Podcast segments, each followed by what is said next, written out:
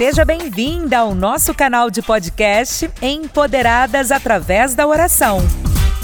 Um canal poderoso focado em transformar todas as áreas da sua vida e revelar sua identidade real em Deus. Ouça pelo menos um áudio por dia em nosso podcast e prepare-se para viver experiências marcantes de superação e crescimento em alta velocidade, potencializando suas habilidades, talentos ao nível máximo através da oração. O Senhor realmente deseja que você se levante neste tempo para cumprir o propósito que Ele definiu para você. Compartilhe esse conteúdo para contribuir com mais pessoas. Siga-nos no Instagram, arroba Mulheres de Paz e Vida. No Facebook, Mulheres de Paz e Vida Oficial. E inscreva-se no nosso canal do youtube.com barra Mulheres de Paz e Vida.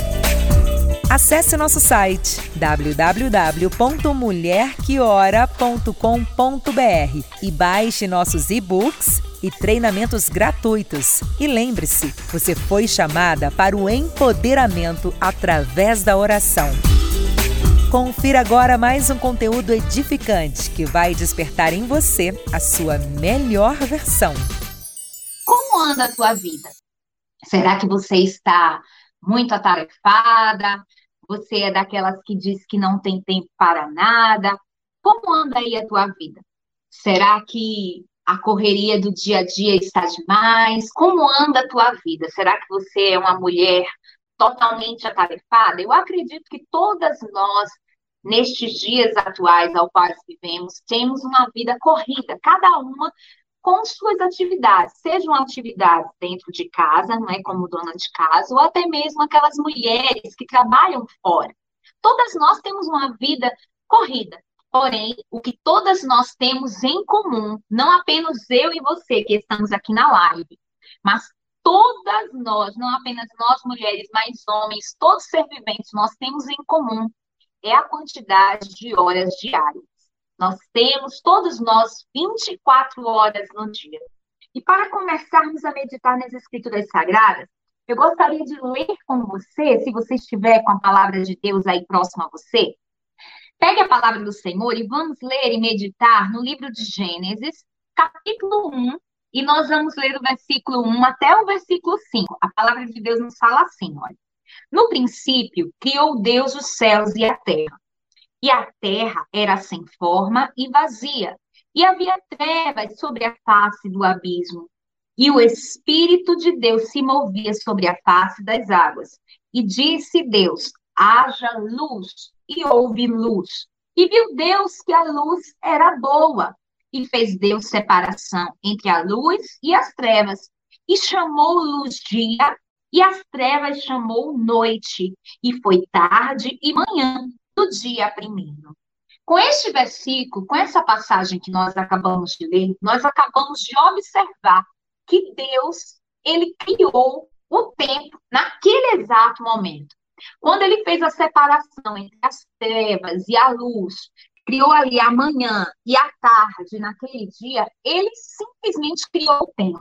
Se o tempo fosse algo que não fosse importante, que fosse algo secundário para ficar em segundo lugar na nossa vida, Deus ele não teria criado o tempo como a primeira coisa da criação, mas a primeira coisa que Deus ele fez, ele se preocupou justamente foi fazer essa divisão entre luz e trevas, ou seja, isso significa que ele criou o tempo, porque nós, quando olhamos para o céu, se você vê que está tudo escuro, você sabe que é noite. Ou seja, você tem a noção do tempo que já chegou a noite. Se está com luz no céu, automaticamente os seus olhos dizem que ainda é dia. Não é assim que nós entendemos? Ou seja, ele criou o tempo naquele momento, antes mesmo de ter colocado o homem aqui nessa terra. Olha só como o tempo ele é importante. E sabendo disso, nós podemos entender e até mesmo afirmar e dizer que Deus, ele é o Senhor do tempo. Ele criou o tempo, ele é o Senhor do tempo. Mas em que tempo nós vivemos? Será que nós vivemos, você vive ou eu vivo no tempo presente, no tempo passado ou no tempo futuro? As pessoas que vivem no tempo passado, infelizmente, elas são apegadas com algo, muitas vezes, que não viveram, se lamentam por algo que até mesmo já viveram e querem retornar, porém o tempo ele não volta atrás. Tempo ao qual se passou, ele não volta, infelizmente não volta atrás ficar apegado ao passado. Infelizmente, essas pessoas que vivem apegadas ao passado são pessoas que têm tendências a serem pessoas depressivas, porque são pessoas que são presas a algo que não viveram ou a algo que viveram e ela fica remoendo, querendo reviver o passado que não volta mais. As pessoas que vivem ali presas no futuro, sempre em busca de um futuro, são pessoas que, infelizmente, muitas vezes, elas são extremamente ansiosas, porque elas não conseguem desfrutar do hoje, mas a vida dela, elas sempre projetam olhando para o futuro, olhando para o futuro. E isso é ruim? Não é ruim, porém nós precisamos ter muito cuidado com o nosso olhar, a nossa visão de futuro. Nossos olhos precisam estar no tempo presente. Por que no tempo presente? Porque ninguém constrói um futuro se não viver o presente. Se nós não tivermos a sabedoria do Senhor para construir um presente alicerçado naquilo que o Senhor nos ensina, com certeza o nosso futuro será catastrófico. Então, nós precisamos aprender a viver o hoje. E nós, e a mídia, né? A mídia, as pessoas, elas vivem sempre dizendo para nós que você está atrasada. Você já parou para pensar nisso? Se você liga a TV, a TV tem lá uma propaganda de uma da Insinuante, das Casas Bahia, da Magazine Luiza, dizendo assim: imperdível, você não pode perder, é só amanhã não é assim? Ou seja, você já tem aquela noção de que você tem que correr, porque senão você vai perder aquela promoção. Ou seja, a mídia, ela implanta, diz isso para nós, que nós estamos atrasados também. As pessoas que estão à nossa volta vivem nos cobrando. A criança acabou de nascer, tem 10 meses de idade. Aí a vizinha já olha para a criança, para a mamãe, e diz assim: olha, tem 10 meses, mas ainda não andou, não? Só engatinha. E a mãe fica até sem graça, né? Ah, mas está andando, não falou ainda, não? É sempre essa cobrança. Se a pessoa tem 18 anos, nossa, e quando vai entrar na faculdade? Aí a pessoa não tem um namorado, diz assim, e quando você vai arrumar um namorado? Aí quando você arruma um namorado, aí quando você vai noivar?